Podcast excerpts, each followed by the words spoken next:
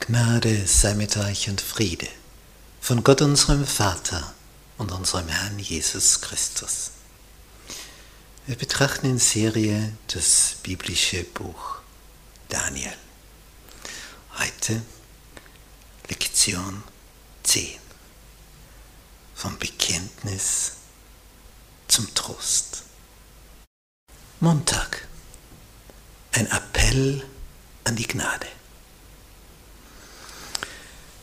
Wenn so berühmte Gottesmänner beten, da wäre ich ja gern dabei gewesen. Und so manche dieser Gebete, wenige, sind aufgeschrieben. Natürlich auch nur überschriftsmäßig, nicht Wort für Wort alles, was der gebetet hat, denn manche, die lagen vor Gott stundenlang auf ihren Knien.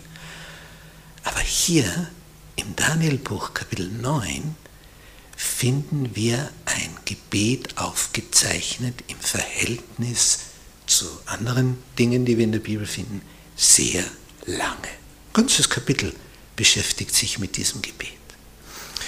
Und dieses Gebet zeigt jetzt die Auswirkungen des Studiums des Wortes Gottes.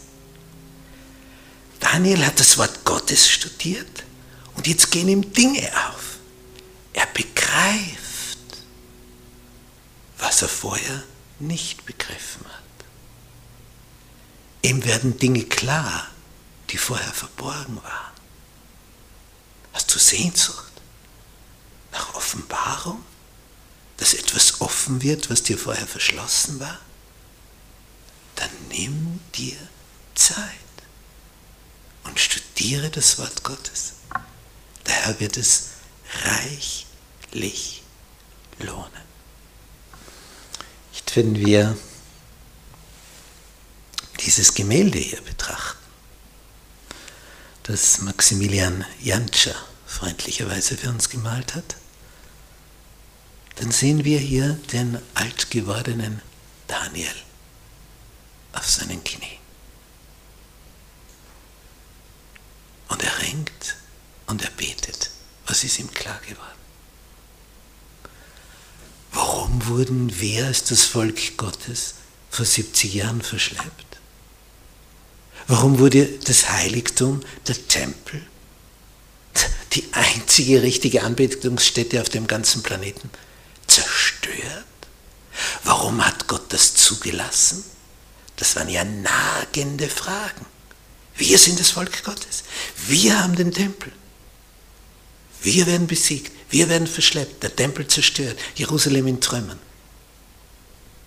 Das ist ja etwas, das lässt dich nicht kalt. Als Glied des Volkes Gottes, als jemand, der in Jerusalem gewohnt hat, als jemand, der den Tempel täglich vor Augen hatte.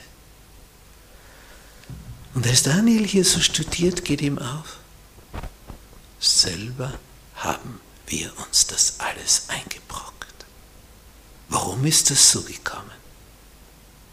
Ja, warum haben wir das alles erlitten? Und er summiert das in dem Satz, wir haben gesündigt. Wir haben Unrecht getan. Wir sind von deinen Geboten abgewichen. Wir haben uns nicht an deine Richtlinien gehalten. Wir haben den Weisesten des Universums verachtet und meinten, wir wüssten es besser. Aber weil er uns liebt, hat er das zugelassen. Weil er uns liebt, hat er die Katastrophe zugelassen? Ja, deswegen. Sonst wären wir nicht aufgewacht, bekennt Daniel. Und er attestiert Gott dieses Zeugnis zu sagen, du hast recht gehandelt. Wir haben Unrecht gehandelt. Und er sagt, wir. Von Daniel ist nicht ein Fehltritt berichtet. Und das ist eine große, große Ausnahme. Denn bei den größten Gestalten in der Bibel erfahren wir auch große Fehltritte. Von Daniel nicht eine einzige Geschichte wo etwas daneben ging. Und er sagt, wir haben gesündigt. Er ist nicht der, der sagt, ja, der und jene, die haben. Er sagt, wir, wir haben gesündigt. Ergebnis des Studiums des Wortes Gottes. Du, Herr, bist gerecht, wir aber müssen uns schämen. Und er liegt auf seinen Knien. Der alte Daniel, mit all seiner Lebensweisheit und Erfahrung, der eine Spitzenposition im babylonischen Reich eingenommen hat und jetzt im persischen Reich wieder. Denn König Darius wollte ihn ja über die drei Kontrollore der 120 Satrapen setzen, der obersten Verwaltungsbeamten. Also praktisch die Königsrolle, Kanzlerrolle.